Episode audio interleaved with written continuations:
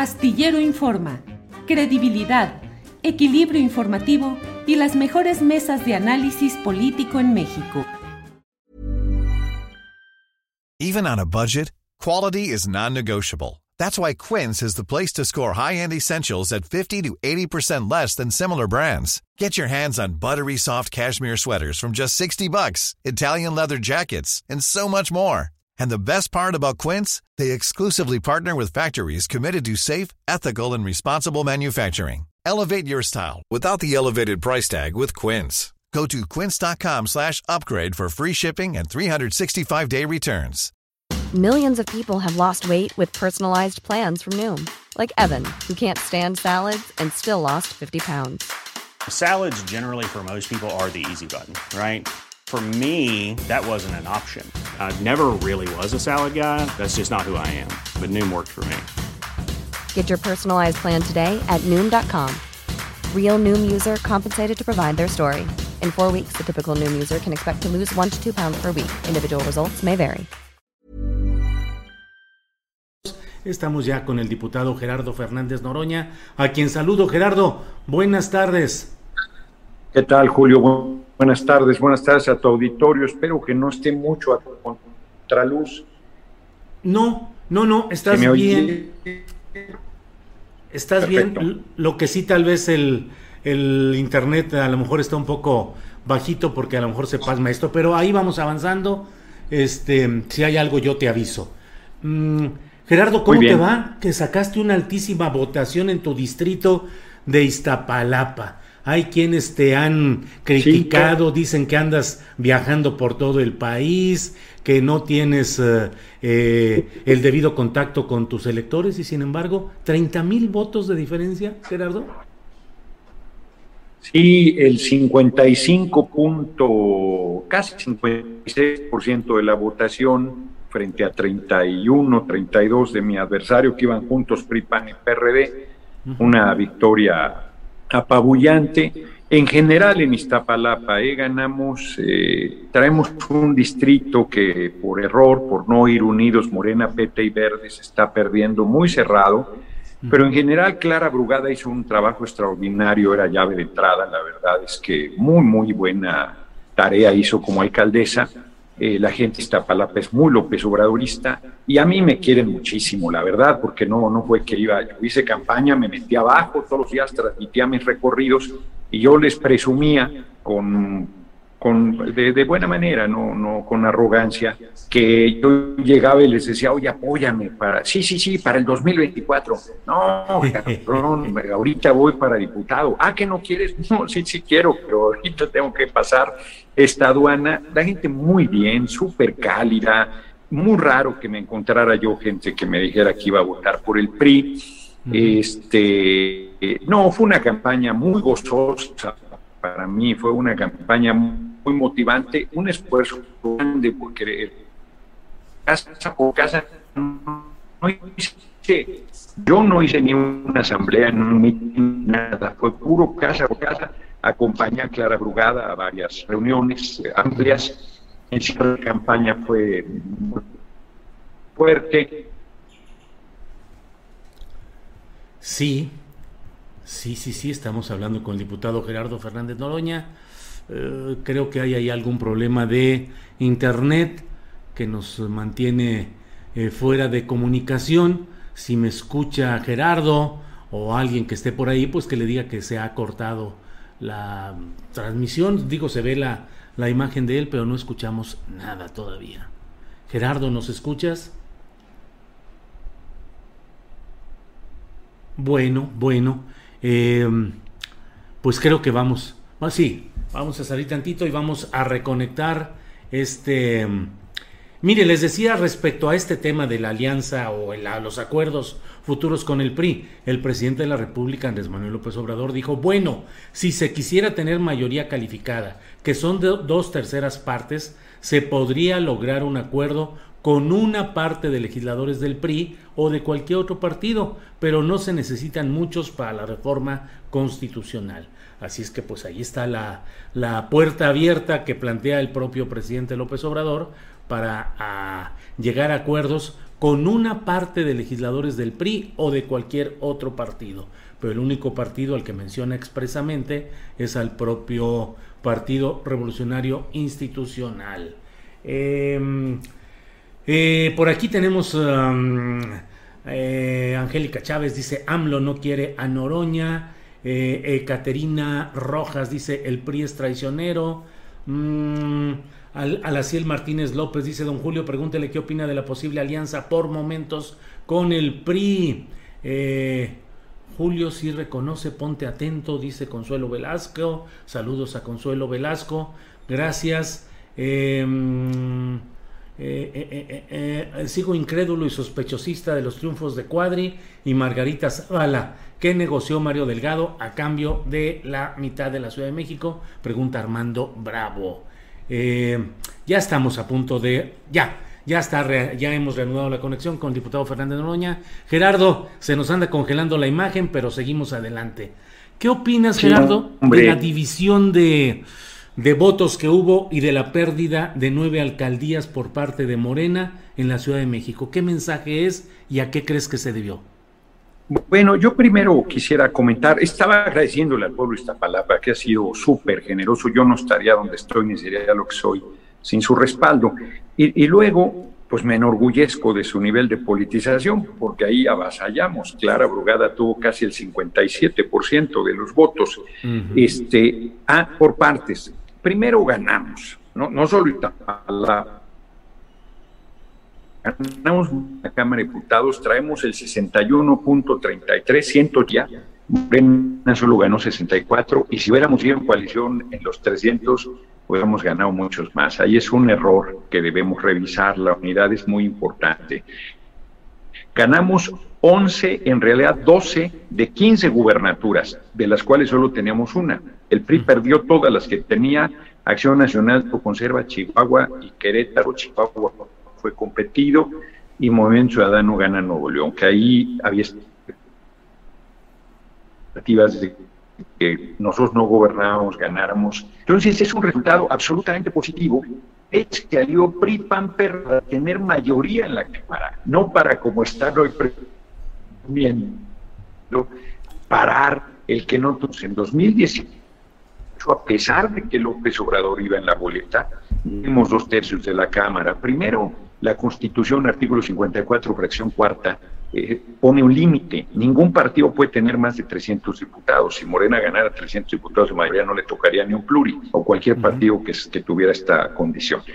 Y segundo, eh, nosotros no tuvimos mayoría calificada, tuvimos mayoría absoluta como ahora y eh, ganamos, obtuvimos la mayoría calificada por los rompimientos que hubo del PRD, cerca de una decena de legisladores, y el Verde, que no nos apoyó en la elección, pero nos apoyó en toda la legislatura, y esta vez sí fuimos juntos. Entonces nosotros les ganamos la elección. Como bien mencionas, hay un descalabro, como todo triunfo, pues hay cosas a gris, y el descalabro para sorpresa, más yo no vi venir lo de Cuauhtémoc, por ejemplo, lo de alcaldía Cuauhtémoc, esa derrota no la, no la vi venir. Hay una derrota fuerte en, en el Distrito Federal o Ciudad de México, como le dicen, donde perdimos varias diputaciones federales, como comentabas, pues llamar la atención, Pablo Gómez ha perdido nada menos que Cretino de Cuadri, este, esta vida, eh, Gerardo, Gerardo perdón, pero la... Morena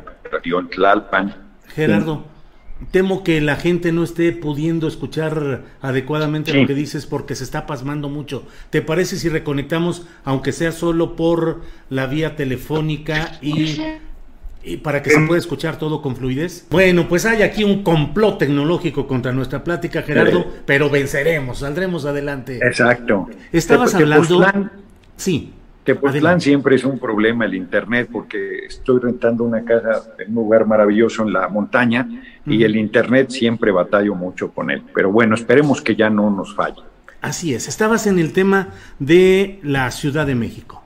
Sí, bueno, tuvimos un triunfo general y hay un descalabro que más que, que de peso político tiene un componente sentimental fuerte, claro, también de peso político, pero sentimental porque es el corazón del movimiento, es el corazón del país, es el corazón de la izquierda, y pierdes el corazón, que es Cuauhtémoc, o sea, se pierde electoralmente, como si te hubiera dado un infarto, pero te, te repones de infartos a estas alturas, no pasa nada, nada más hay que hacer lo correcto, hay que tomar las señales de lo que sucedió. Yo creo que hay varias cosas, la falta de unidad, eh, el poner candidaturas eh, que no, pues, que nadie conocía, hombre, así que cualquiera gana, pues eso es un error también. Este, Aunque a Dolores Padierna sí la conocían mucho. Sí, sí, pero no a los no, no, no, por ejemplo, a la candidatura en el distrito 12, yo no ubico quién es, y así pasó en varios distritos. Pablo Gómez también muy conocido y le gana el cretino de Gabriel Cuadri, o estaba yo comentando Ramírez Cuellar y Tlalpan, este, pues, ex dirigente de, de, Morena. A ver, yo, yo creo que hay eh, también compañeras, compañeros que se confían que no fue el caso de Dolores, que se hizo una campaña en serio y a fondo. Y yo creo que ahí pasaron varias cosas. Un sector de la población que nos apoya, pero que tiene cierta inconformidad y no votó un sector de la población que nos apoyó en 2018, son sectores medios, y que les ha hecho mella las campañas de mentiras, de, nuestro, de tergiversación que la derecha viene montando. Siempre son vulnerables esos sectores medios a estas campañas y que tienen inconformidad con nosotros, porque además no, no descalificaré su posición. Yo creo que se equivocan, no los veo orgullosos ni celebrando de que haya ganado la alianza PRI-PAN-PRD, no es para presumir la verdad es este lamentabilísimo, es como lo de Samuel García Nuevo León, es una, es una lástima, la verdad.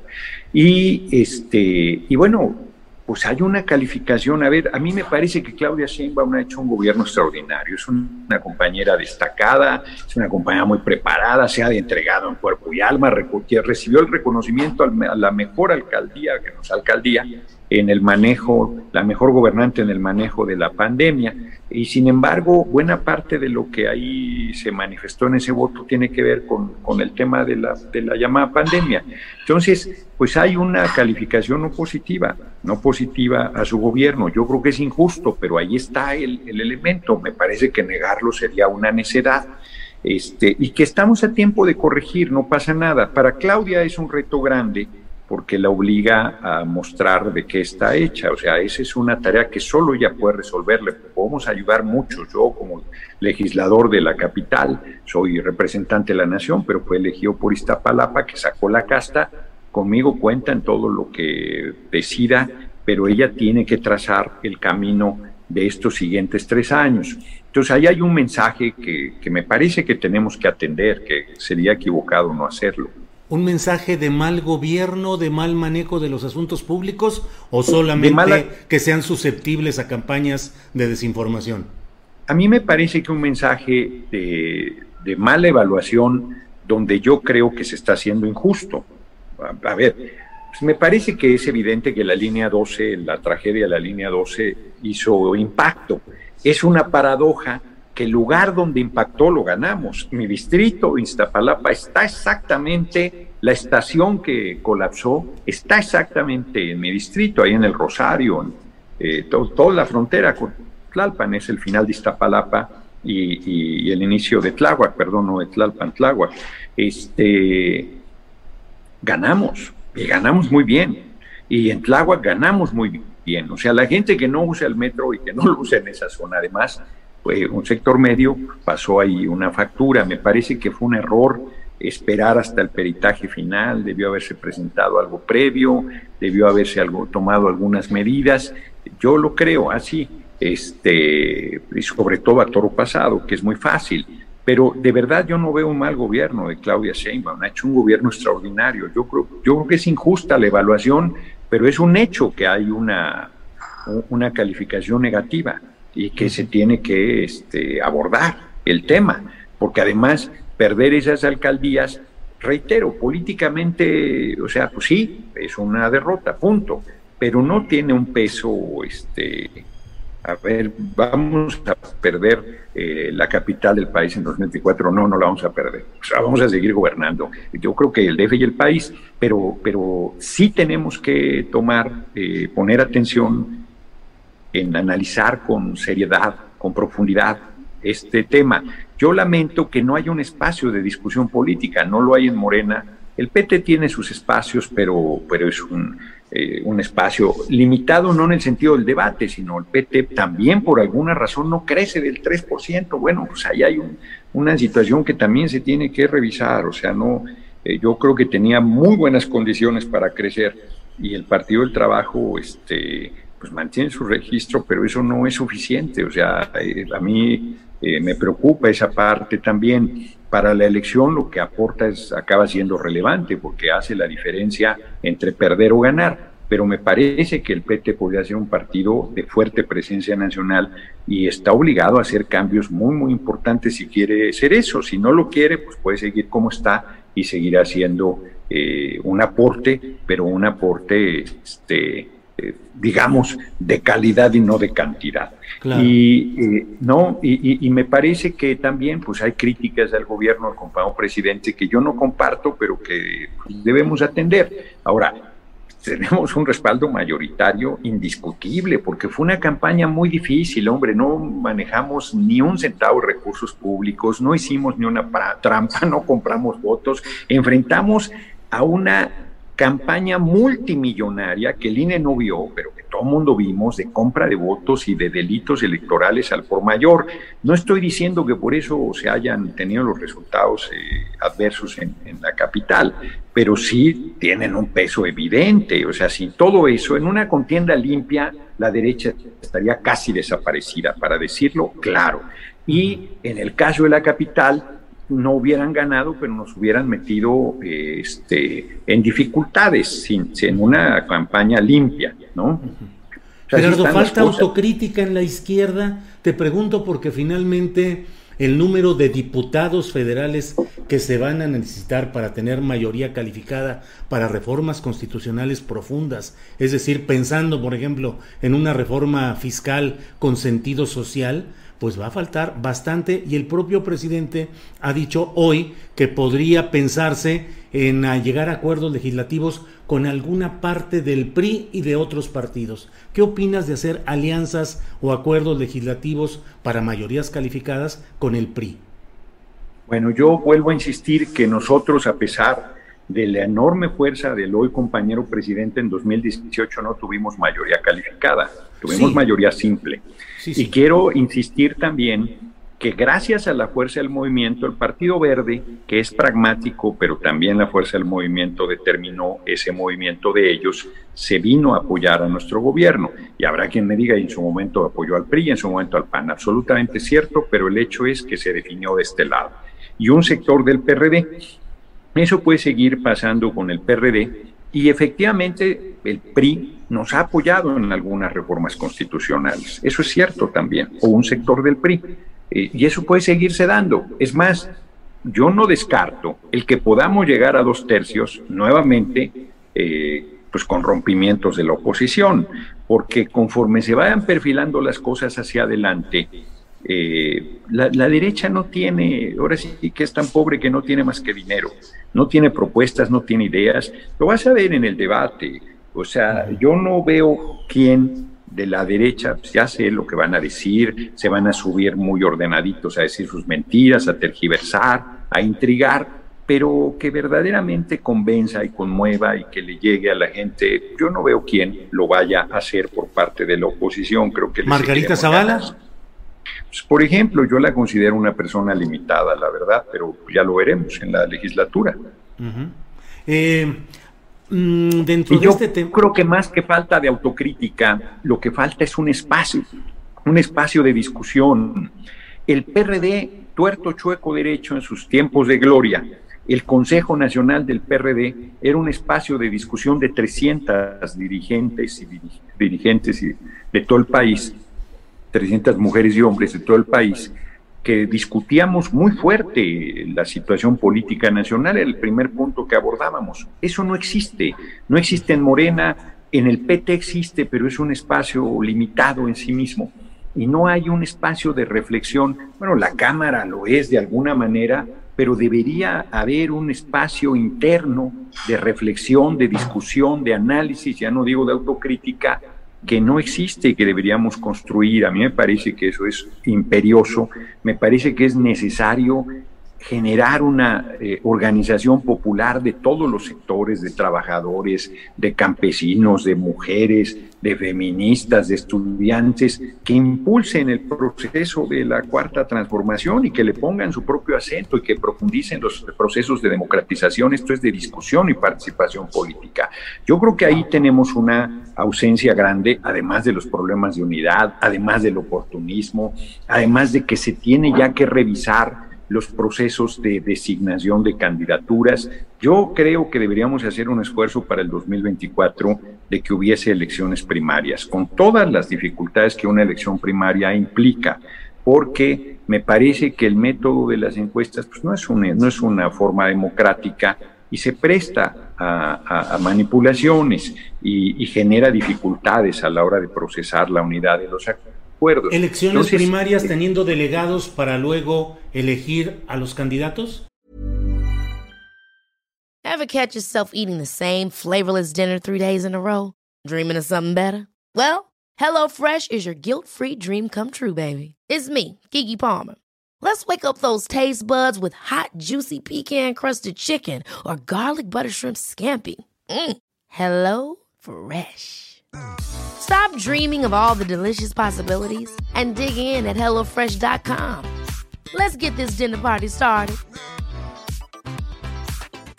Hey, it's Ryan Reynolds, and I'm here with Keith, co star of my upcoming film, If, only in theaters, May 17th. Do you want to tell people the big news?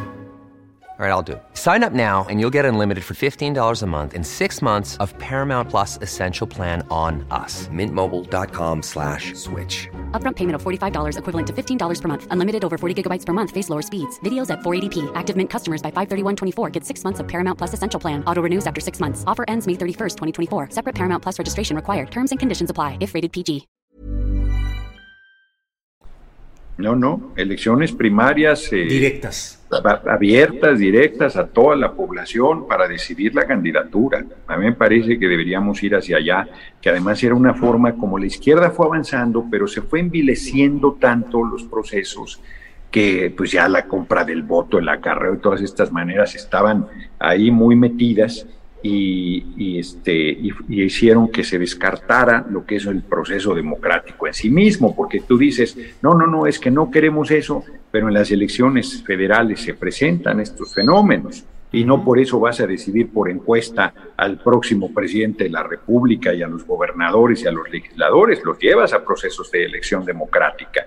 Entonces, si hay esos procesos de elección, no veo por qué no eh, pudiera haber procesos institucionales, no partidarios, institucionales, donde el propio Estado mexicano, con sus instituciones, realizar elecciones primarias. Hay países que tienen elecciones primarias este, institucionales, insisto, no, no organizadas por el partido, sino organizados por las instituciones de la República, que eh, ayudaran a garantizar este, la designación de candidaturas eh, democráticamente. ¿Ese sería tu camino para buscar la candidatura presidencial, Gerardo Fernández Noroña?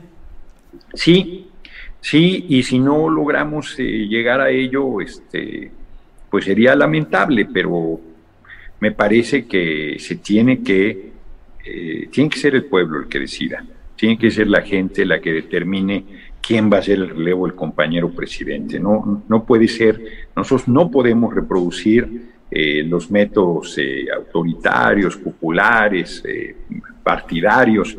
No, tiene que ser la gente la que decida.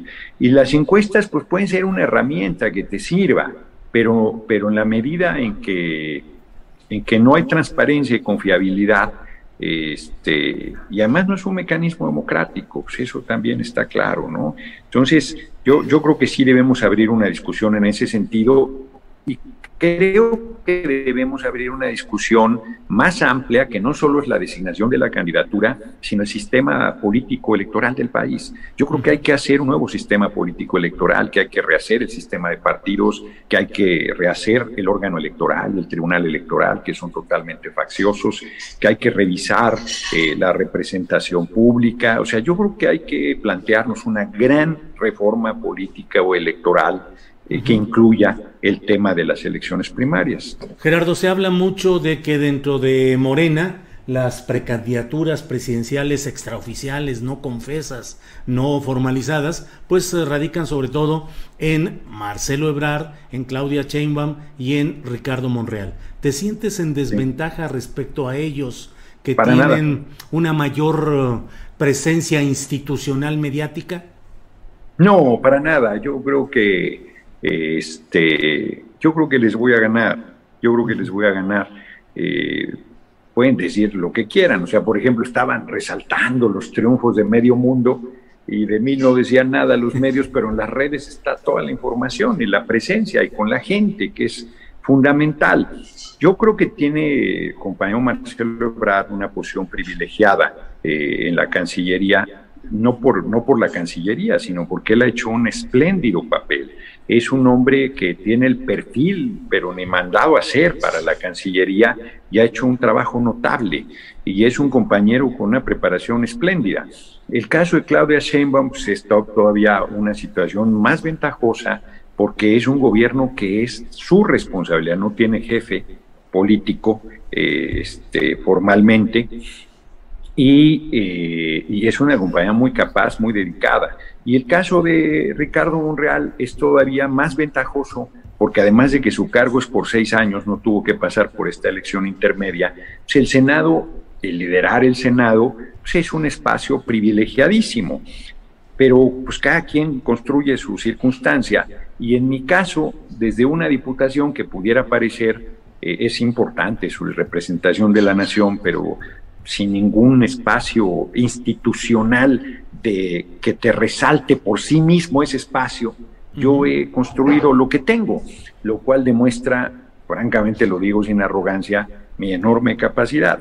Entonces, eh, yo no, me siento en desventaja para nada, al contrario, creo que la condición en que se ha dado esta próxima legislatura que, vendrá, este, me va a permitir todavía eh, destacar de manera aún más fuerte en la defensa de nuestro gobierno, en la defensa de esta revolución sin violencia, en la defensa de nuestro compañero presidente y sobre todo en la defensa de los intereses del pueblo. Entonces creo que tengo una situación privilegiadísima, privilegiadísima, porque dependo de mi absoluto criterio, no tengo ningún jefe político, ¿no? Yo tengo un enorme cariño y respeto al compañero presidente, pero a mí, como les digo, yo desde que se murió mi abuelita nadie me regaña, nadie me dice qué debo hacer me muevo con mi absoluta convicción y eso es una ventaja enorme. Ser un hombre libre es una ventaja absoluta y creo que esa condición no lo tienen mis otros tres compañeros, lo digo con todo respeto y cariño. Tienen limitaciones institucionales por las propias características del cargo y por las propias características de su trayectoria política. A mí me parece que es una ventaja muy, muy fuerte en mi favor, pero al final eh, como se ven también las cosas, este es muy duro, el camino va a ser durísimo, estos años van a ser muy difíciles y como dicen en el caso del jabonero, el que no cae resbala y en política vas caminando sobre terreno minado y más con la derecha golpista. Entonces va a ser muy difícil, ¿eh? yo estoy convencido de que, de que les voy a ganar eh, con, para sorpresa de algunos que no observan bien las cosas, el proceso de designación yo creo que tengo condiciones espléndidas y que si no cometo algún error grave, este, las cosas llegarán a buen puerto. Eh, Gerardo, ya que hablábamos hace unos minutos de autocrítica, te pregunto, eh, la llegada al PT de personajes como Mauricio Toledo, como Héctor Serrano, la alianza del PT y el impulso a Ricardo Gallardo en San Luis Potosí, ¿son partes que merecen autocrítica de parte tuya? Pues mira, es parte del pragmatismo que hay siempre en política. Es muy fácil, eh, no lo digo en tu caso, pero hubo compañeros que cuestionaron la, llegada de Mauricio Toledo, pero no cuestionaron que nos cerraron toda la posibilidad de que los compañeros de encuentro social se sumaran a la fracción del PT y con mucha holgura hubiésemos logrado la presidencia de la mesa directiva de la Cámara de Diputados. Hay quien no cuestiona que Mauricio, la misma semana en que Mauricio Toledo se fue a la fracción del PT, en esa misma semana su operador político, que no me acuerdo cómo se llama y es diputado local, se fue a Morena y le dio la presidencia de la Junta de Coordinación Política a Morena con ese desplazamiento. Entonces, yo, yo digo, si lo hace Claudia Sheinbaum es una jugada estratégica y si se hace de parte del Partido del Trabajo es una majadería. Bueno, pues yo, ¿Sigues apoyando a estos tres personajes? Mira, en el caso de Ricardo Gallardo, a mí me invitaron muchísimo a, la campaña y yo había decidido no ir a ningún lugar. Y al final fui a Guerrero y a Michoacán y a Jalisco, por cierto, que no estaba previsto, se armó sobre la marcha con Mario Delgado. Y me pesaba no ir, me pesaba no ir porque yo sabía que iba a ganar Gallardo, pero también me pesaba ir porque sé que es un personaje, por decirlo de alguna manera, controvertido. Por eso yo decía que tuerto chueco derecho ganamos dos gobernaturas, el movimiento, una de ellas San Luis Potosí. Entre el PRI y Gallardo, pues yo sin duda optaría por eh, Ricardo Gallardo, sabiendo que es un personaje que genera polémica y desconfianza en algunos sectores, ¿no? Sobre todo este, en el caso de San Luis Potosí. Entonces, pues es parte del pragmatismo que hay en la política. Yo quisiera hacia 2024, pues llegar eh, lo más eh, eh, fortalecido con compañeras y compañeros pues, que fueran intachables, pero se hace política con lo que se tiene, no con lo que se quiere. Y la verdad es que va sumando voluntades y esto es parte también de la política. A, mí me, ha eh, generado mucho desgaste el, caso de Mauricio Toledo, pero yo te digo con franqueza que en su caso ha habido una persecución política, o sea, no lo joden por lo que es, pues lo hubieran jodido desde mucho antes. Hay ya una determinación con un sesgo de persecución política, lo digo con franqueza, no, no estoy entrando al fondo del asunto. ¿No? En el caso de Serrano se portó realmente bien con nosotros, pero además Toledo, Serrano, el propio Gallardo, votaron con nosotros todas las reformas constitucionales y apoyaron al movimiento todo el tiempo. Lo que no hicieron quienes llegaron apoyados por el movimiento, por poner algunos, no, no te voy a citar ejemplos, pero algunos, algunos que venían de la derecha, pero inclusive a lo mejor también alguno de la izquierda que ahorita, pero como no voy a citar nombres, no importa que se me escape. Entonces, eh, yo voy a buscar eh, articular la más amplia unidad, estoy convencido que sin ella no es posible, y pues trataré de tener este, mi, algún criterio de, de no inclusión de compañeros, compañeras que no ayuden a, la legitimidad del movimiento, pero no es fácil eso, ¿eh? o sea, hay, casos que son más claros, pero hay muchos casos que no está fácil eh, saber quién va a expedir los certificados de buena conducta. Gerardo, te agradezco mucho la posibilidad de esta amplia entrevista. Eh, me gustaría cerrar preguntándote o pidiéndote que nos dieras dos conceptos por los cuales concretamente creas que tú debes ser el próximo candidato o el próximo presidente de la República? ¿Qué es lo que te hace distinto de los otros eh, competidores extraoficiales desde la propia izquierda? Uno solo, Julio, uno solo. Si la gente determina a profundizar este proceso de revolución sin violencia, mi perfil es el adecuado.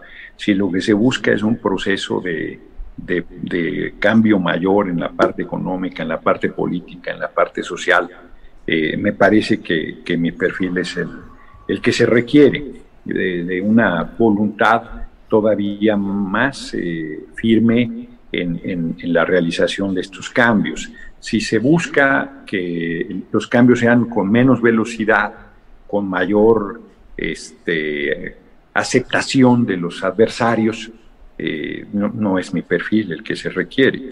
Yo, yo creo que esa es la diferencia. Yo tengo la preparación, tengo eh, la experiencia, tengo la trayectoria, eh, podría tener inclusive una experiencia mayor en el ejercicio de responsabilidades públicas si en mi caso mi carrera política no hubiese estado pues siempre marcada en que me ha tocado ir a contracorriente todo el tiempo, aún dentro de la misma izquierda.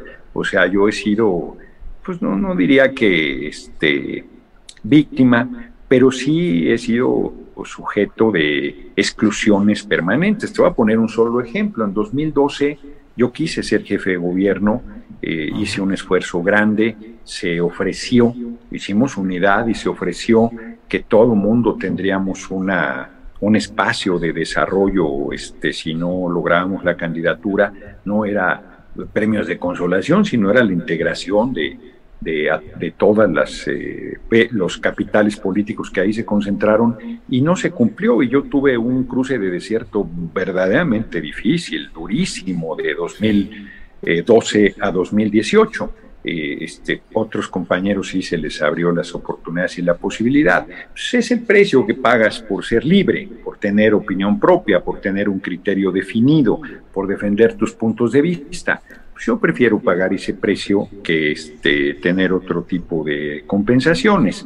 Y, me parece que esa es mi fuerza en este momento, mi fuerza mayor, que la gente sabe que yo no tengo compromisos con nadie que no sea el pueblo, que la gente sabe que yo tengo una pasión enorme por servir a mi país y que la gente sabe que yo no voy a, este, a transigir con los poderes eh, económicos o con, el, o con intereses políticos que no sean en beneficio de la gente. Eso no quiere decir que voy a ser un intransigente y voy a andar haciendo atropelladero, pero mi voluntad es muy clara en el sentido del proceso de transformación y, este, y reitero, pues no, no tengo no, no tengo que rendirle cuentas a nadie que no sea el pueblo de México.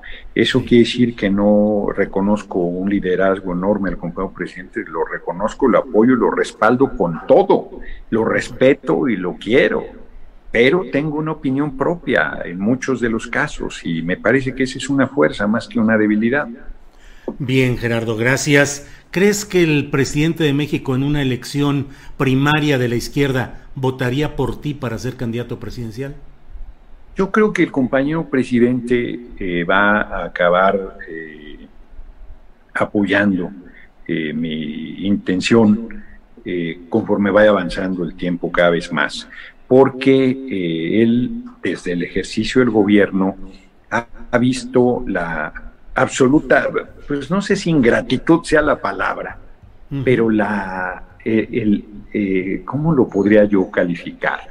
La necedad de la derecha, porque él ha tendido muchos puentes, por más que le dicen que polariza, que confronta, que tensa, eso es absolutamente falso. Es un hombre que ha hecho un esfuerzo permanentemente de, de unión y de concordia pero que piensan que, puede estar dando la mano y que lo a estar apuñalando y, descalificando e intrigando en su contra, y bueno, pues eso tampoco es así, pues si no es uno este San Agustín, ¿verdad? Para estar revolviendo frente a cada canallada de ellos, este, pues nuevamente el, puente, que además se hace.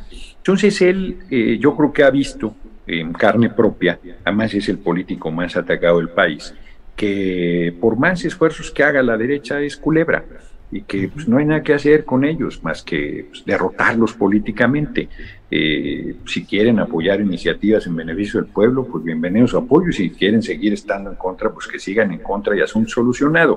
Eh, y, y, yo creo que por esa misma razón y por la permanencia del proyecto y por la necesidad de fortalecer esta revolución sin violencia va a acabar este, simpatizando con la posibilidad de que yo sea su relevo. Yo creo que así va a ser, este, ya se verá, pero inclusive aunque hubiese diferencia, pues su voto será un voto, su posición será una, una posición de mucho respeto por lo que representa, pero pues en un proceso democrático pues es, es una voluntad y en el caso de nuestro movimiento eh, es la voluntad de millones la que termina.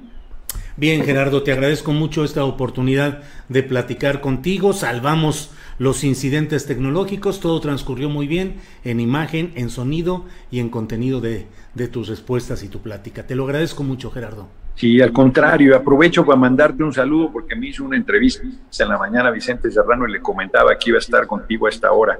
Este, y, me dice, pues sí, este, ahí le mandas un abrazo, me parte, le digo, sí, hay una, una relación de tiempo, de, de los tres, por cierto. Entonces ahí te mando su saludo, un abrazo y mucho éxito en estas nuevas maneras de hacer periodismo.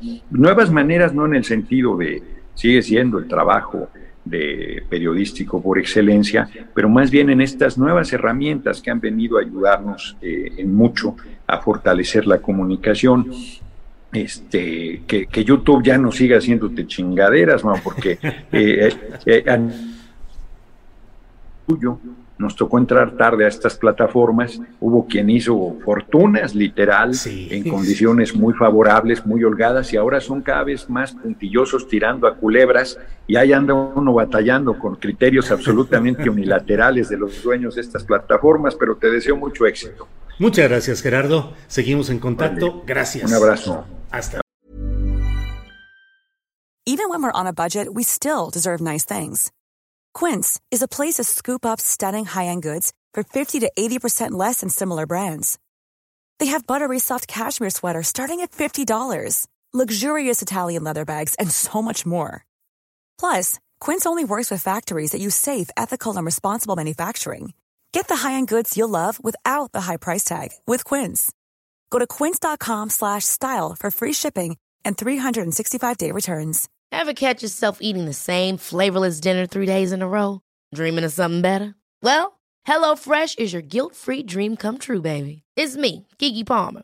Let's wake up those taste buds with hot, juicy pecan-crusted chicken or garlic butter shrimp scampi. Mm. Hello Fresh. Stop dreaming of all the delicious possibilities and dig in at HelloFresh.com. Let's get this dinner party started.